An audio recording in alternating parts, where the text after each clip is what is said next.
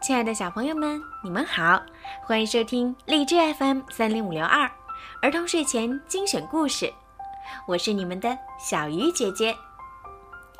今天呀，小鱼姐姐要给你们讲一个印度神话故事——象头神的故事。湿婆是音乐、舞蹈和毁灭之神，他的妻子乌玛是雪山神女。也是幸福之神。乌玛很想要一个儿子，湿婆便从自己的衣服上撕下一块布给乌玛，说：“这就是你的儿子。”乌玛以为湿婆在戏弄他，就想把那块布扔掉，可是不小心让布碰到了自己的胸脯，那块布立即变成了一个婴儿。几天后，乌玛邀请众神参加他的生子庆典。每位客人看到乌玛怀里的孩子，都称赞他长得英俊漂亮。只有土星之主沙尼看也不看孩子一眼。乌玛感到非常奇怪。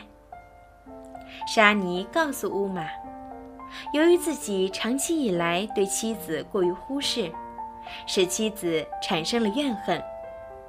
妻子曾诅咒他：“从现在起，你的眼睛将变得恶毒。你看到什么，什么就会死去。”所以，沙尼一直不敢看乌玛的孩子。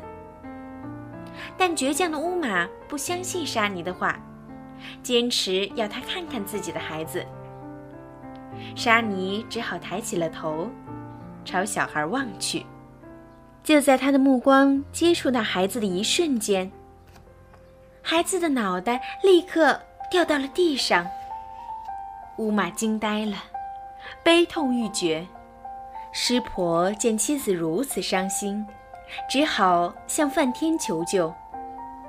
梵天告诉他，只有把孩子的脸朝北。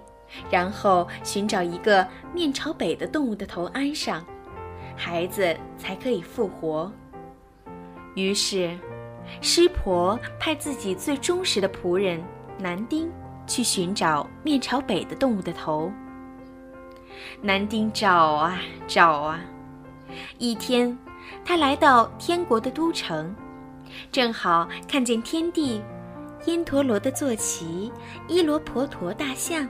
面朝北站在城门口，男丁喜出望外，立刻挥剑向大象砍去。大象的吼声招来了天地，双方展开了一场恶斗。尽管因陀罗强大无比，但是由于男丁非常勇猛，因陀罗怎么也战胜不了他。最后。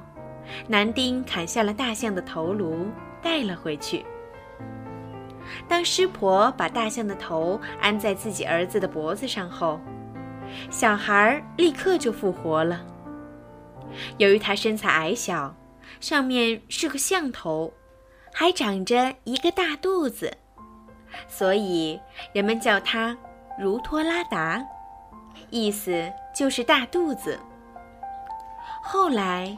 师婆任命他当了所有侍从的主人，并给他取名加内莎，意思是群主。大地女神还送给他一只老鼠，当做他的坐骑。好了，小朋友，今天的故事就讲到这儿啦。如果你们喜欢听小鱼姐姐讲故事，记得关注荔枝 FM 三零五六二。小鱼姐姐会把更多、更精彩的故事带给你们。好了，孩子们，晚安。